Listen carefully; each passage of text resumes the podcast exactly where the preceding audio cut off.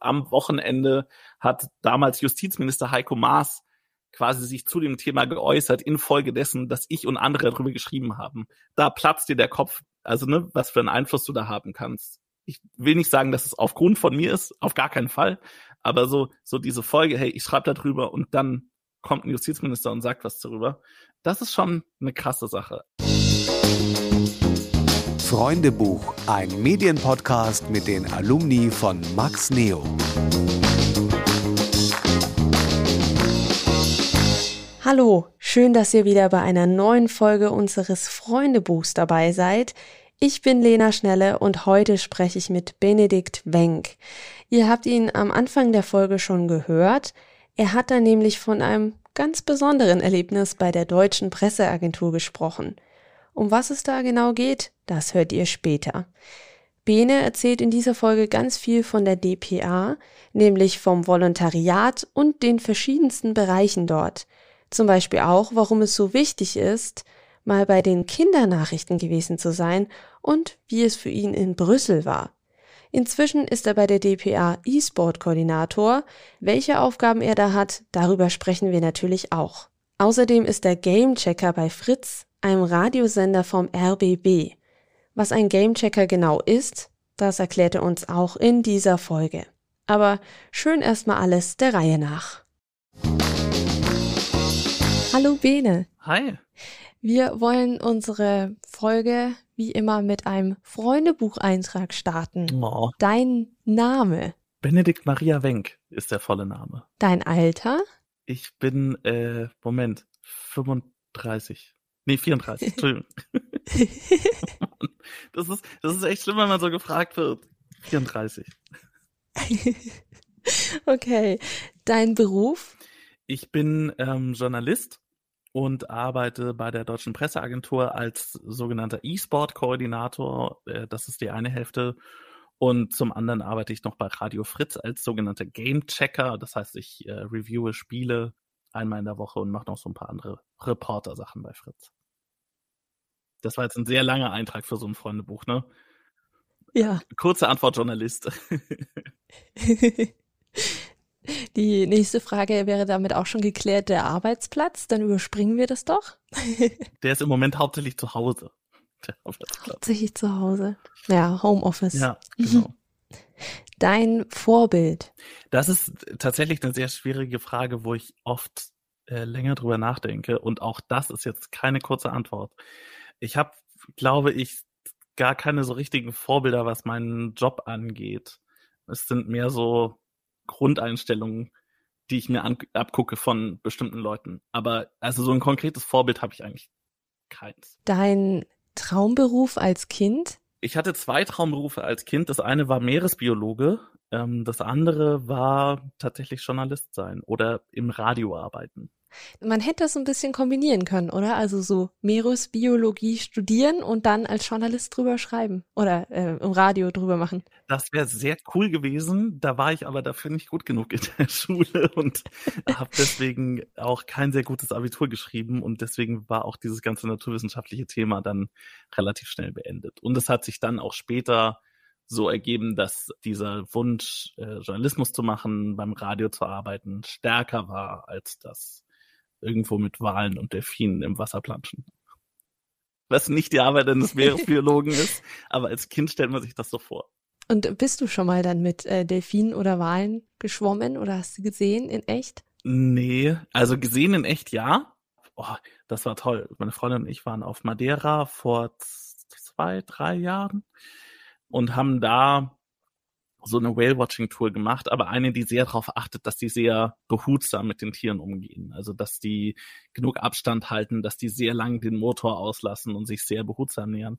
Und da haben wir zuerst eine riesengroße Schule an äh, Fleckendelfinen gesehen, was toll war. Das waren um die 100 Tiere, auch mit ganz vielen kleinen äh, kleinen Kindern von diesen Delfinen. Das war das war unfassbar dieses Erlebnis. Oh. Das war wirklich sehr sehr toll. Da habe ich auch sehr tolle Fotos gemacht von diesen ganzen Tieren. Das war wunderschön.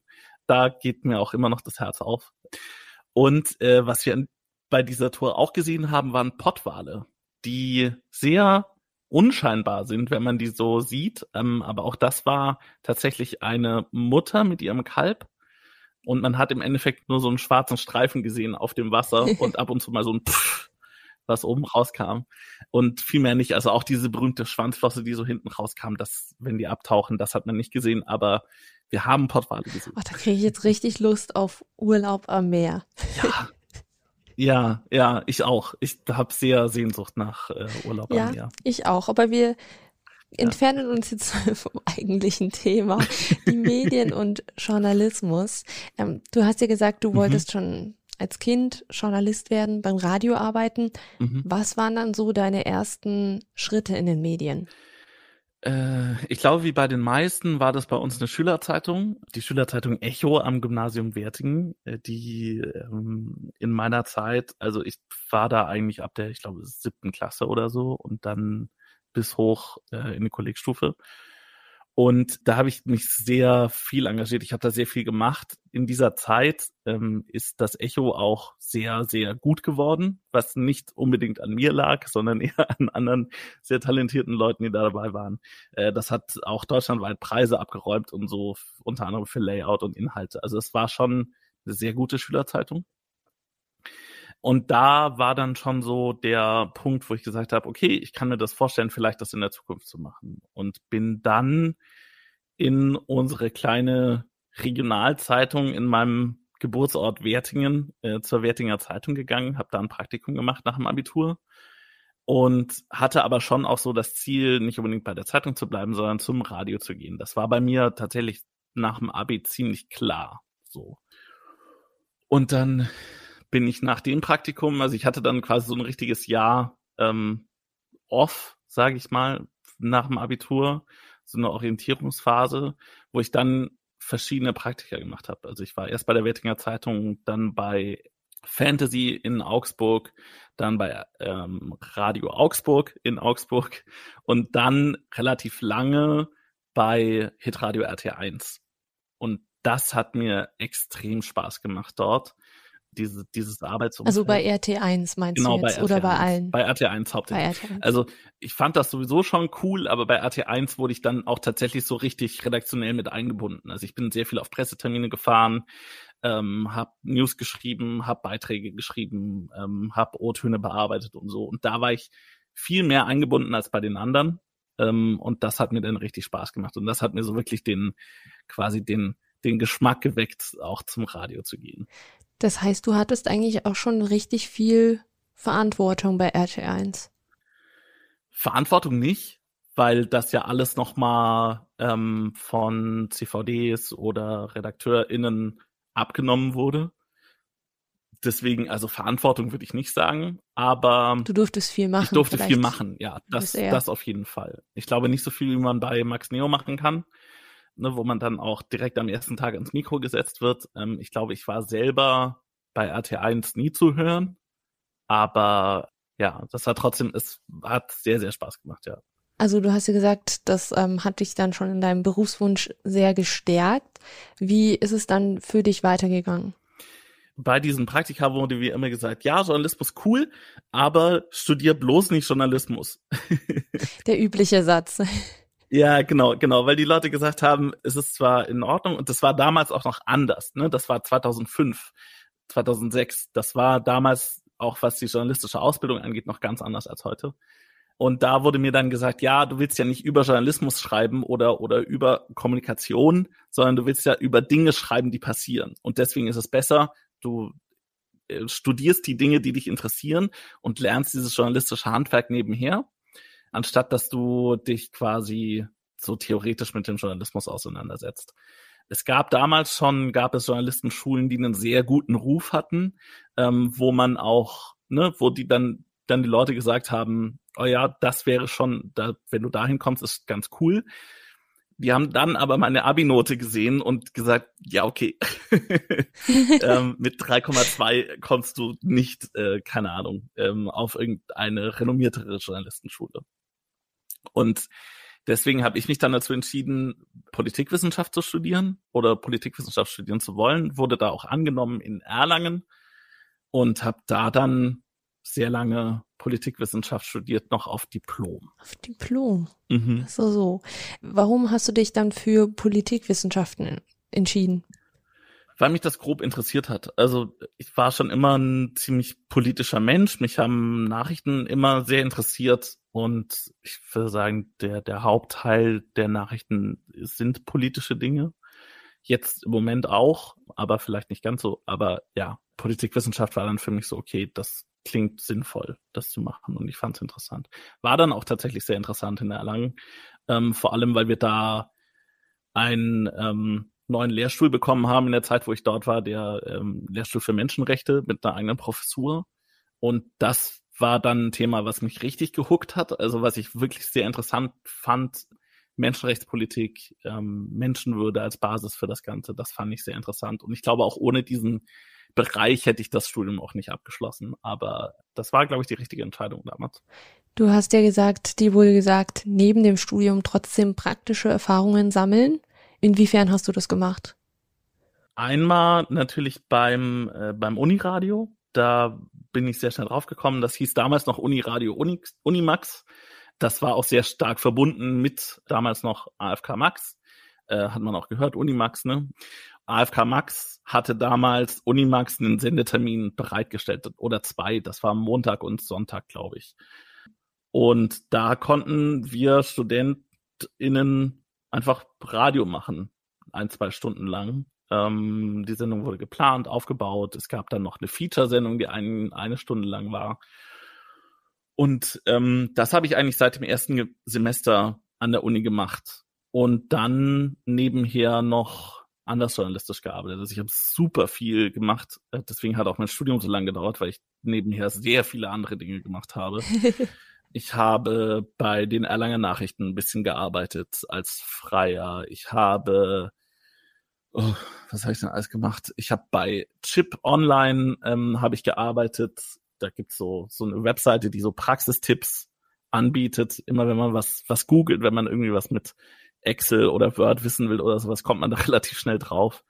Bei denen habe ich gearbeitet. Dann gab's mehrere Internetradiosender, wo ich noch war, äh, unter anderem Raute Musik. Da war ich in der Redaktion. Dann war ich, habe ich noch Praktika gemacht. Einmal beim WDR, bei WDR 5, äh, einen Monat lang in Köln. Das, was sehr cool war, da durfte ich nicht so viel machen, aber man hat einen sehr guten Einblick bekommen in die Arbeit, also wie so öffentlich-rechtliche Arbeiten. Das fand ich sehr interessant. Und dann natürlich bei AFK Max beziehungsweise heute Max Neo. Da habe ich auch super viel gemacht ähm, nach einem Praktikum. Das war dann nach dem WDR-Praktikum bin ich dann zu Max Neo. Ähm, habe auch da ein, ein Praktikum gemacht, ne, wo man da ganz normal durchgeht. Also man fängt irgendwie mit äh, V-Tipps an. Also dann, also Veranstaltungstipps? Äh, genau, Veranstaltungstipps stimmt, darf man auch eher nicht sagen. genau. ja, genau. Äh, nee, aber so, also das, das, ich weiß nicht, wie das heute läuft, ne? Aber damals war es so, okay, heute ist dein erster Tag, bitte schreib Veranstaltungstipps und heute Abend äh, liest du die dann im Radio vor was sehr cool war. Theoretisch, ja, theoretisch gesehen gibt es immer ja. noch, aber Corona-bedingt ja, okay. aktuell natürlich ja, nicht. Das ist, das ist klar. Aber das, das habe ich damals beim AFK sehr, sehr geschätzt, dieses sofort ans Mikrofon und du darfst sofort was machen. Das fand ich super cool.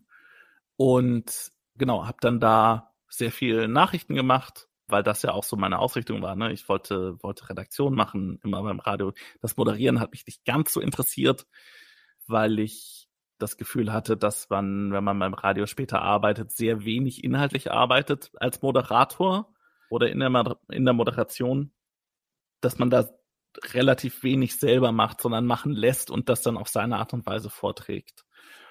Und da hatte ich nicht so Bock drauf. Ich hatte eher Bock drauf, Sachen selber zu schreiben und Dinge zu recherchieren, Themen zu setzen und so. Das, das macht mir eher Spaß. Also dieser journalistische Teil der Arbeit. Deswegen habe ich damals auch vor allem Nachrichten gemacht dort und Beiträge und sowas. Und habe da dann in diesem Praktikum unter anderem Sebi kennengelernt, der in einer anderen Folge dieses Podcasts noch vorkommt und habe äh, mich mit dem sehr angefreundet und dann war auch relativ schnell klar, dass wir Bock haben, gemeinsam eine Sendung zu machen. Also doch moderieren. genau, also doch moderieren, ja. Wobei, das ist ja dann nochmal ein bisschen anders, weil man da ja trotzdem selber Inhalte setzen kann. Ne? Also du kannst ja, wenn du deine eigene Sendung hast, die nicht von einem Redakteur irgendwie oder einer Redakteurin betreut wird, dann musst du ja sowieso deine eigenen Sachen machen und deswegen war das dann auch okay. Und wir konnten die Sendung ja komplett gestalten, wie wir wollten. Ähm, wir hatten da sehr große Freiheiten, wofür ich immer noch sehr dankbar bin, weil das ein sehr schöner Sandkasten war, um sich auszuprobieren, Dinge auszuprobieren, wie funktionieren bestimmte Sachen, ähm, was funktioniert eher nicht. Das haben wir dann trotzdem gemacht und dann gemerkt, okay, es funktioniert nicht. Ja, das gehört ja irgendwie auch dazu, also so Ja, äh, auszuprobieren, Fehler zu machen und daraus zu lernen. Genau. Und das war dann auch egal, ob da jetzt super viele Leute zuhören. Und also mir war immer wichtig, es hören mehr Leute zu, als im Studio sitzen. Und das haben wir geschafft.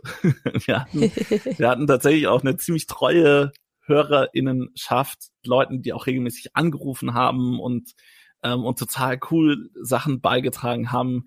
Es haben Leute für uns im Radio gesungen, äh, übers Telefon. Uns haben Leute Challenges gestellt, die wir dann machen sollten. Ähm, wir haben mit denen Challenges gemacht. Also das war, das war echt verrückt, wie viel da ging und wie diese treue HörerInnenschaft da auch beteiligt waren im Ganzen. Wir hatten eine sehr aktive Facebook-Seite, die, also die hauptsächlich aktiv war, wenn wir Sendungen hatten, sonst unter der Woche nicht so. Das hat echt sehr, sehr, sehr Spaß gemacht. Und um das quasi noch abzuschließen mit dem, mit dem, was habe ich während des Studiums gemacht. Also das lief so locker weiter mit dieser, mit dieser Sendung. Da hatten wir auch zwischendrin eine Pause, wenn, wenn Sebi irgendwie in einem Auslandssemester war oder so, oder ich mal keine Zeit hatte. Und dann relativ kurz vor meinem Abschluss habe ich noch mal ein Praktikum gemacht bei äh, der DPA, ähm, und zwar in der Audioredaktion der DPA oder auch RUFA genannt. Ähm, das ist eine Redaktion, die quasi den gesamten deutschen Radiomarkt, der privat ist, also nicht öffentlich-rechtlich, sondern privat mit Audioinhalten beliefert.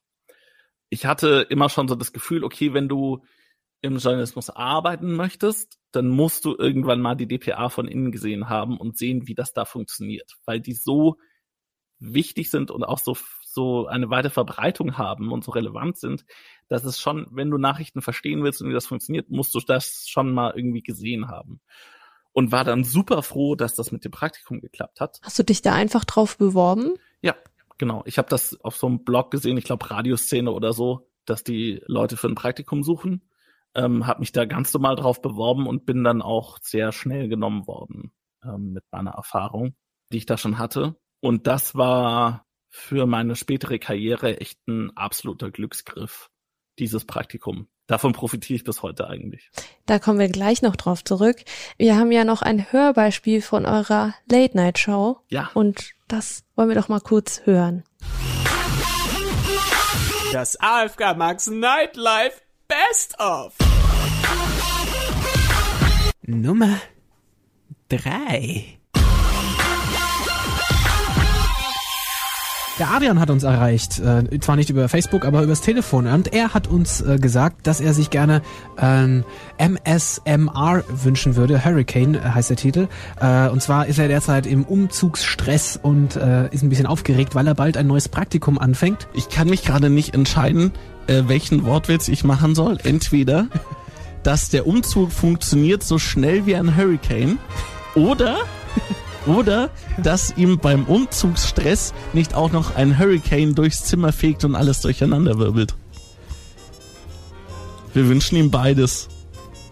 Soll ich, soll ich was dazu sagen oder oder soll ich nicht? Nee, Also du musst es jetzt nicht irgendwie durch deine unqualifizierten Kommentare noch versauen. okay, dann mache ich keinen Kommentar, sondern einfach das hier. Ja, bitte nochmal, weil es waren zwei Wortwitze. Super. Super. Adrian, der ist für dich. AFK Max Nightlife mit Basti und Bene. Jeden zweiten Mittwoch von 22 bis 0 Uhr. Nur auf AFK Max. Super, Benedikt, super. Ja, ey, das ist ein sehr gutes Beispiel, glaube ich, weil es sehr symbolisiert, mit welcher Art von Humor und welchem Ansatz wir an das Ganze rangegangen sind. Wir waren da sehr frei, auch in dem, was wir so ins Mikrofon reden. Äh, Wir haben uns sehr wenig vorher vorbereitet, im, im Sinne von irgendwie Moderationen vorgeschrieben oder so. Und es war dieser etwas awkward Humor, dieses bisschen, hm, okay, funktioniert es jetzt? Nee, es funktioniert, glaube ich, eher nicht. Okay, dann machen wir uns meta lustig darüber, dass das nicht funktioniert.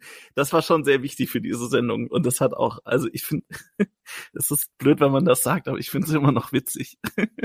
also ich, ich finde auch, dass ihr sehr nah dran wart an den HörerInnen. Also ich habe mich da irgendwie auch so gefühlt, als würde ich jetzt mit euch im Studio sitzen, so gefühlt. Cool. Ja, das ist, das ist ein sehr großes Lob. Das war uns auch sehr wichtig. Was wir damals gemacht haben, war sehr, sehr, sehr, sehr anders von all dem, was Radio zu dem Zeit eigentlich in Anführungszeichen richtig macht. Wir hatten extrem lange Stopsets. Also wir haben irgendwie mal acht Minuten oder zehn Minuten Stopsets gehabt, was undenkbar ist in einem Formatradio. Also wo ihr nur geredet habt praktisch. Wo also wir nur geredet haben. Also wo natürlich schon ein Bett irgendwie drunter lief, also ein Musikbett drunter lief, aber ne, wo wir, wo wir einfach nur geredet haben. Auch wo wir einfach nur mit den HörerInnen geredet haben. Das gibt's im Formatradio in der Regel nicht. Wir, wir haben uns diese Freiheiten genommen und sehr viel anders gemacht und das hat echt Spaß gemacht. Und wir waren da auch so ein bisschen stolz drauf mit dem, was wir da gemacht haben. Wie viel hat dir das gebracht für deine spätere Karriere? Das ist eine gute Frage. Ich glaube, sehr viel Sicherheit vom Mikrofon und das quasi Umarmen meiner eigenen Weirdness. Also, dass ich eigenartig bin und dass das aber was Gutes sein kann.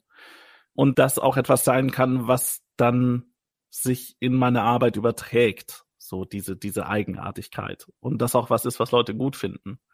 Das ist, glaube ich, was, was, was sich daraus mitgenommen hat und gar nicht mal so beruflich, aber ich habe vor allem die Freundschaft mit Sebi mitgenommen aus dieser, aus dieser Sendung, die bis heute eine meiner engsten Freundschaften ist, obwohl wir beide sehr weit voneinander entfernt sind. Sebi ist in London, ich bin in Berlin, aber er ist, glaube ich, einer meiner, meiner wichtigsten und engsten Freunde bis heute das ist irgendwie sehr, sehr schön zu hören. Also ja. ich selbst habe auch noch irgendwie Kontakt zu ähm, welchen, die mit mir zusammen Praktikum gemacht haben bei Max Neo. Mhm.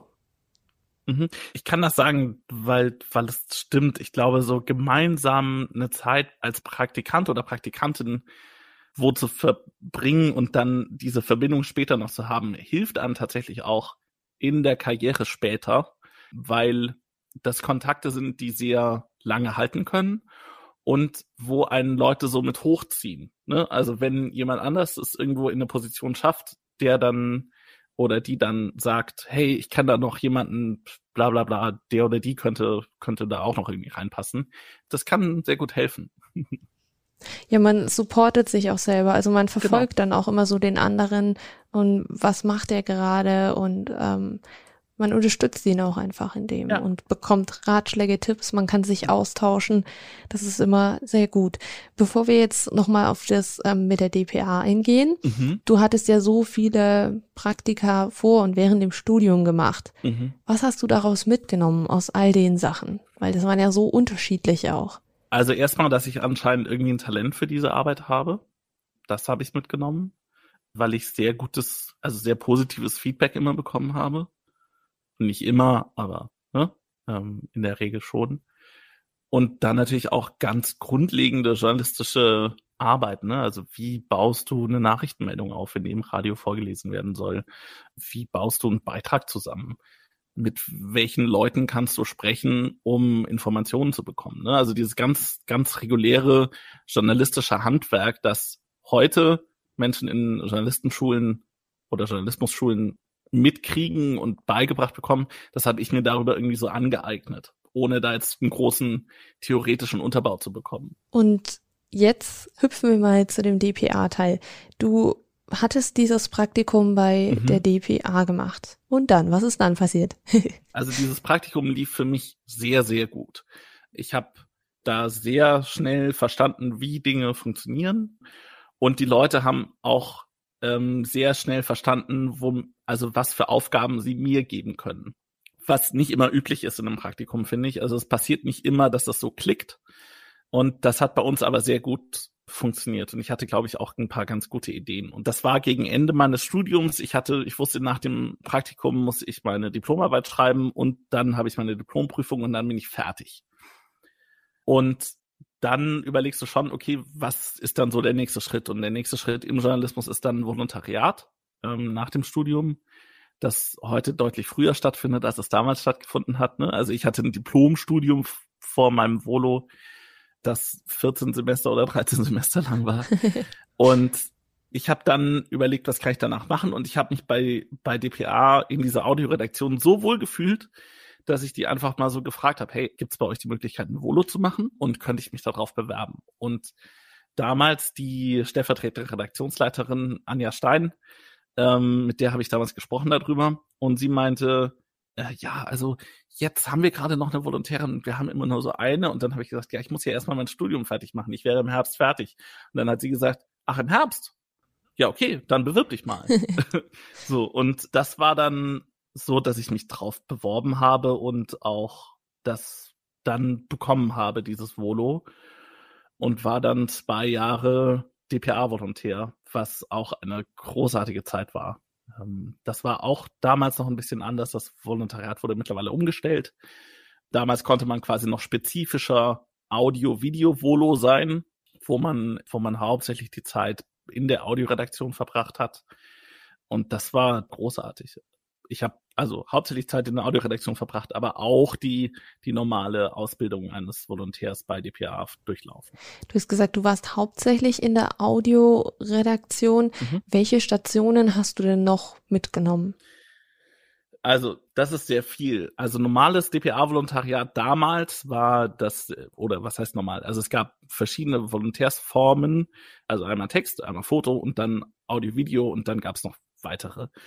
Das war damals so. Und bei dem Textvolo war es so, dass du erst ein Jahr im, in einem Landesdienst von DPA warst und dann ein Jahr im, im Newsroom in Berlin. So grob. Und bei mir war das so, dass quasi dieses ein Jahr äh, Landesbüro dann ein Jahr Audio war. Ich hatte aber auch die Möglichkeit, einen Monat in ein Landesbüro zu gehen. Das war bei mir Hamburg. Da habe ich dann quasi ganz normal in der, in der, in der Redaktion mitgearbeitet habe da auch Texte geschrieben, mich um bestimmte Inhalte gekümmert und so ganz normal äh, mitgearbeitet.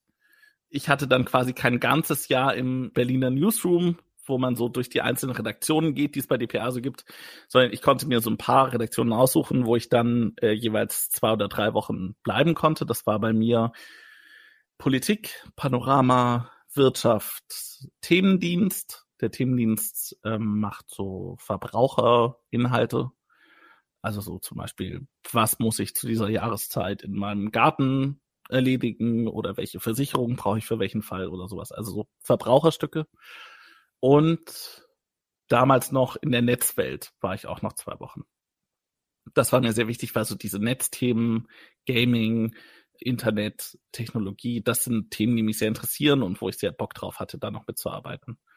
Und dann war ich noch vier Wochen in Brüssel und war da in dem Auslandsbüro von DPA, was eine unfassbar interessante Zeit war, weil man da sehr nah rankommt an sehr politisch mächtige Menschen in Interviews und in Hintergrundgesprächen. Das war super interessant.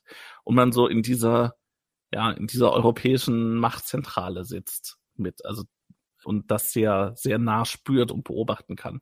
Das war auch eine sehr interessante Zeit. Was würdest du denn sagen, war die beste Station? War Brüssel dann tatsächlich die beste Station für dich? Ich weiß nicht, ob ich mich da entscheiden kann. also Brüssel war schon echt ein tolles Erlebnis. Auch da, da haben wir in so einer WG gewohnt, wie es mittlerweile nicht mehr gibt, aber in einer WG. Also es gab quasi einen DPA-Zimmer in so einem kleinen Stadthäuschen, in dem, glaube ich, insgesamt sechs oder sieben Zimmer waren, wo halt auch andere Leute gelebt haben, die bei der EU zum Beispiel ein Praktikum gemacht haben oder da irgendwie gearbeitet haben. Und das war, das war sehr verrückt, weil ich da immer noch Kontakte habe, auch zu diesen Leuten, die da waren. Also das waren Schweden und Finnen und Iren in diesem Haus. Das war sehr verrückt. Ähm, also eine internationale WG. Ja, ja, ja, das war super toll. Also das hat, das hat sehr Spaß gemacht. Also Brüssel war schon ein echt tolles Erlebnis, aber das war alles interessant. Das klingt jetzt doof, aber ich fand echt alles cool. Also auch die, die Netzweltstation war super cool, weil ich damals einen größeren Text geschrieben habe darüber, und das klingt heute trivial, dass Leute da Texte drüber schreiben, aber das war es damals nicht, über äh, Hate Speech auf Facebook, das damals so erstmals als Problem aufkam. Und ich habe sehr lange mit äh, einer Vertreterin von Facebook darüber gesprochen und, äh, und dann einen Text darüber geschrieben, wie Facebook dieses Problem vielleicht angeht. Und das war, also, ne, wie gesagt, heute ist das, ist das ein Thema, das überall ist, damals noch nicht. Und das war so krass, weil ich war nicht der Einzige, der da zu dem Zeitpunkt drüber gesprochen, äh, drüber geschrieben hatte, aber ich glaube, den Text fertig war irgendwie kurz vorm Wochenende und am Wochenende hat damals Justizminister Heiko Maas quasi sich zu dem Thema geäußert, infolgedessen, dass ich und andere darüber, darüber geschrieben haben. Und das ist so, da, da platzt dir der Kopf, dass du, also ne, was für einen Einfluss du da haben kannst. Ich will nicht sagen, dass es aufgrund von mir ist, auf gar keinen Fall. Aber so, so diese Folge, hey, ich schreibe darüber und dann kommt ein Justizminister und sagt was darüber. Das ist schon eine krasse Sache. Also diese Netzweltstation war schon auch super cool. Und generell, ich war nicht nur in der Audioredaktion, sondern auch in der Videoredaktion sehr lange, habe da auch an der Entwicklung von neuen Produkten mitgearbeitet und so. Also es war, dieses ganze Volontariat war super, super interessant. Das hört sich auch richtig cool an. Also mhm. wenn ich jetzt noch nicht ein Volo gemacht hätte, dann würde ich mich jetzt sofort bei der DPA bewerben und da das Volo machen wollen. also ich kann das echt nur empfehlen. DPA fliegt so als Arbeitgeber und auch so als, als Ausbilder so ein bisschen unter dem Radar manchmal total unberechtigt, weil die Ausbildung dort ist wirklich sehr gut.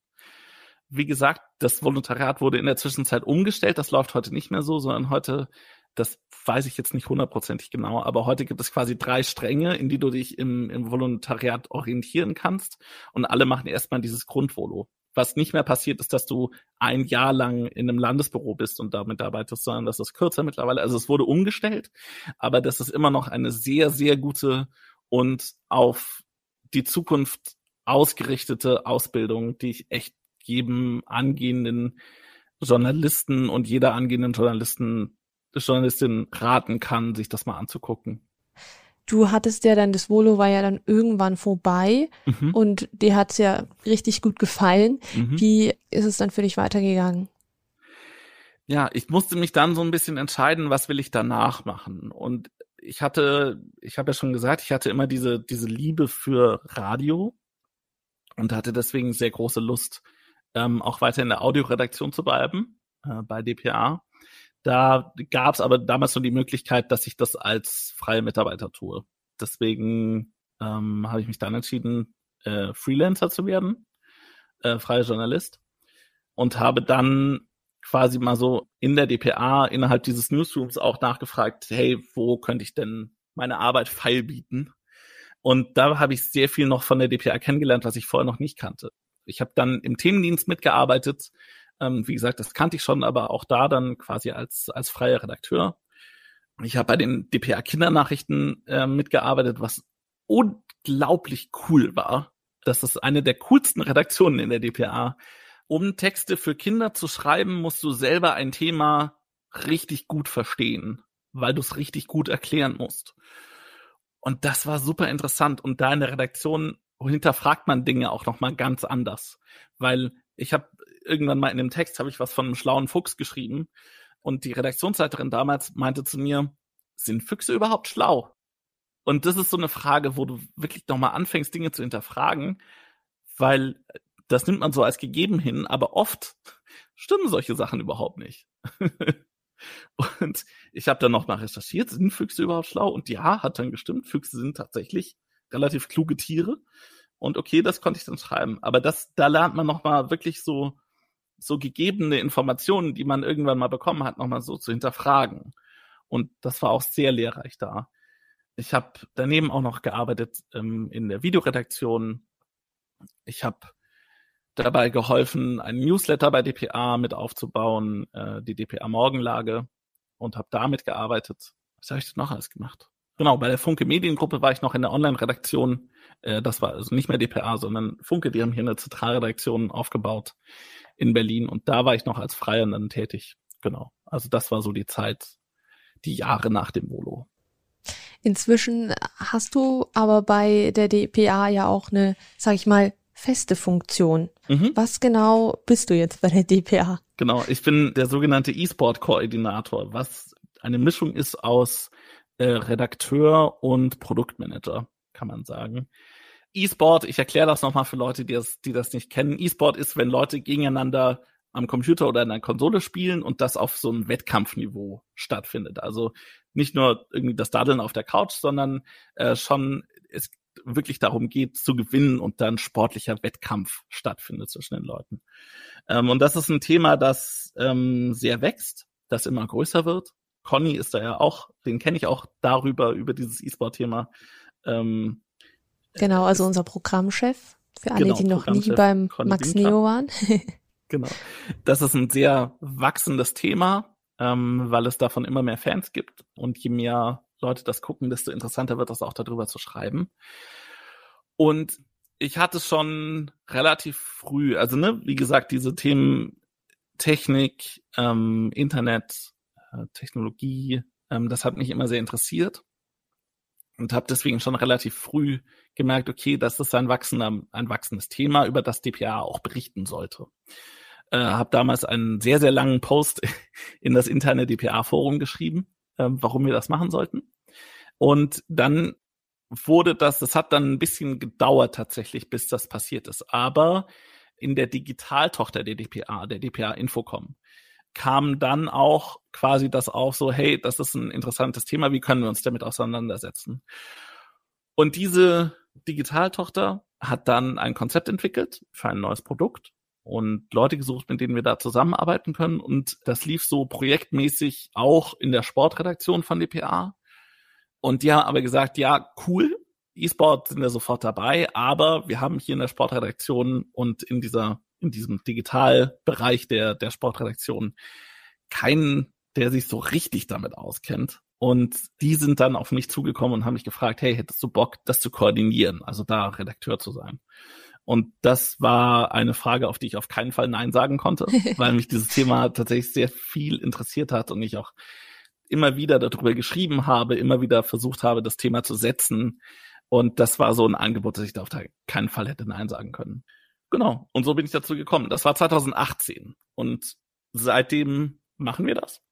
Haben wir so eine eigene, das nennt sich Webline, also quasi einen eigenen DPA-Dienst, wo es nur um E-Sport geht. Und der an eine ganze Zahl von Kunden im deutschen und schweizerischen Markt mittlerweile, glaube ich, sogar auch geht. Ähm, also unsere Inhalte werden publiziert zum Beispiel auf süddeutsche.de, auf zeit.de, auf schwäbische.de, bei der WZ, bei der Sportschau, bei sport.de. Also das sind alles Leute oder, oder Redaktionen, die gesagt haben, okay, das finden wir cool, das wollen wir auf unserer Seite haben und da publizieren wir hin. Mm, du bist ja nicht nur bei der DPA tätig, mhm. sondern du bist ja weiter trotzdem noch beim Radio auch, ja. also beim klassischen Radio. Ja. Wo bist du und was machst du da? ich bin noch bei Radio Fritz oder eigentlich nur Fritz. Äh, das ist das junge Programm vom äh, RBB. Und das war auch ein ziemlicher Glücksfall, dass ich da hingekommen bin. Ich habe während meines Volos ähm, schon quasi bei DPA meine eigene Rubrik in dieser Audioredaktion etabliert, ähm, wo ich immer so die Spiele des Monats vorgestellt habe, was so, was kommt dieses, diesen Monat so raus, was kann man sich mal angucken. Und mit diesem Games-Ding ähm, war es dann so, dass bei Fritz, und da kannte ich Leute, die ich tatsächlich noch von Unimax kannte, die bei Fritz gelandet waren in der Zwischenzeit und auch von meiner Zeit als Praktikant bei Max Neo kennengelernt habe, dass die jetzt auch immer noch bei Fritz arbeiten. Und die sind damals auf mich zugekommen und haben gesagt, hey Bene, du kennst dich doch so mit Spielen aus. Unser Gamechecker hört auf oder hat aufgehört. Hättest du nicht Bock, dich drauf zu bewerben?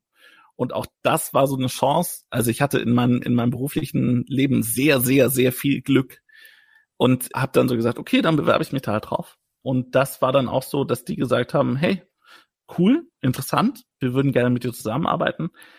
Bin dann quasi da ein paar Tage mitgelaufen äh, in der Redaktion und habe mich auch mit einem ehemaligen, also meinem Vorvorgänger unterhalten, der mich dann so ein bisschen ausgetestet hat und geschaut hat, na, kann der das? Hat er da Ahnung? Genau. Und äh, so bin ich bei Fritz gelandet. War dann da auch Reporter oder bin ich immer noch und teste jetzt dort einmal in der Woche Videospiele. Wie das klingt, wenn du als Gamechecker unterwegs bist, da haben wir auch noch mal ein Hörbeispiel für euch.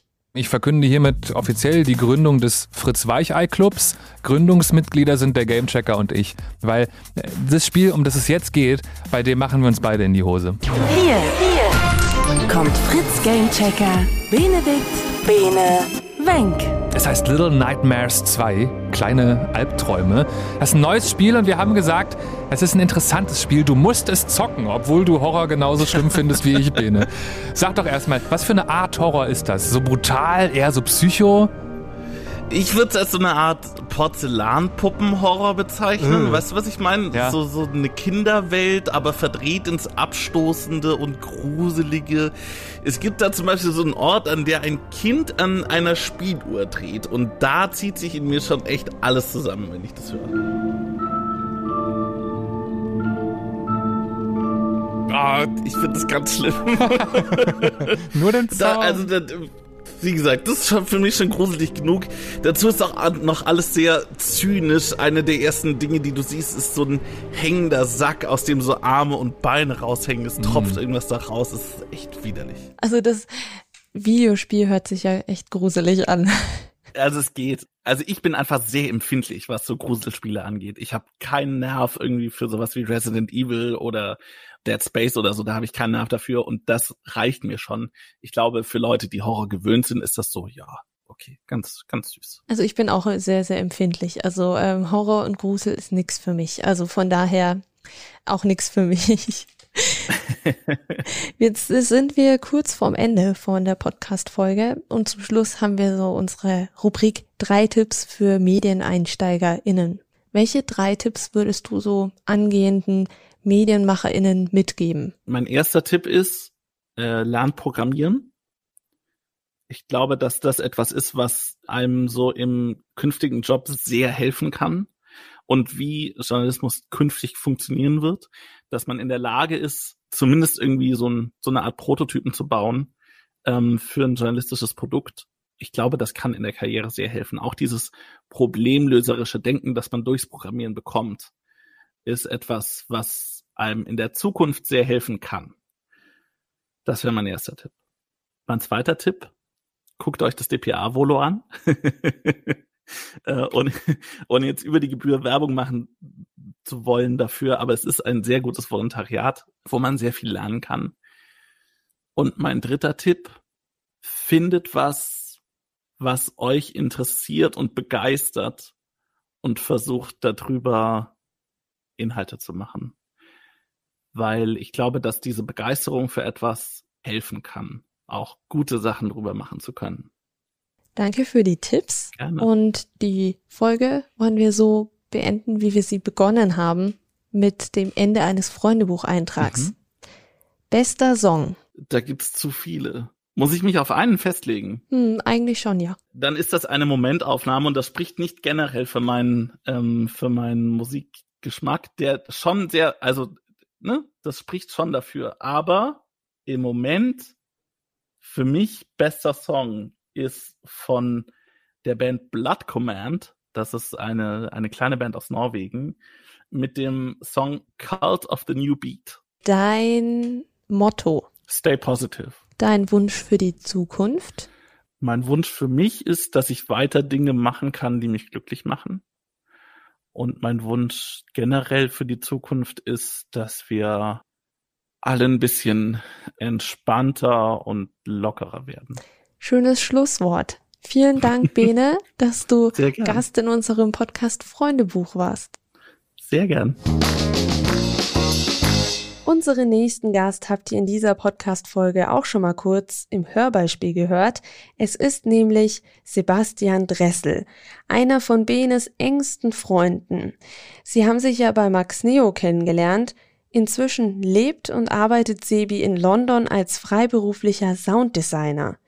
Natürlich spreche ich auch mit Sebi über seine bisherige Karriere und seine Arbeit als Sounddesigner. Und, und gerade bei Hörspielen ist das so super, weil das äh, den Zuhörer nochmal selbst kreativ werden lässt, weil die, die visuelle Komponente fehlt. Also wenn wir die drei Fragezeichen als Beispiel nehmen, Justus Jonas zum Beispiel, der erste Detektiv, der sieht bei jedem Menschen wahrscheinlich im Geiste etwas anders aus, weil sich jeder andere Dinge vorstellt, die durch die Stimme hervorgerufen werden. Für mehr spannende Einblicke in die verschiedenen Medien und Berufe einfach auf Abonnieren klicken und dann verpasst ihr keine neue Folge. Ihr könnt uns auch gerne eine Bewertung oder ein Feedback dalassen, einfach auf Instagram eine Nachricht an Radio Max Neo oder eine Mail an podcast@maxneo.de. Wir freuen uns auf eure Nachrichten. Ciao, macht's gut. Freundebuch, ein Medienpodcast mit den Alumni von Max Neo.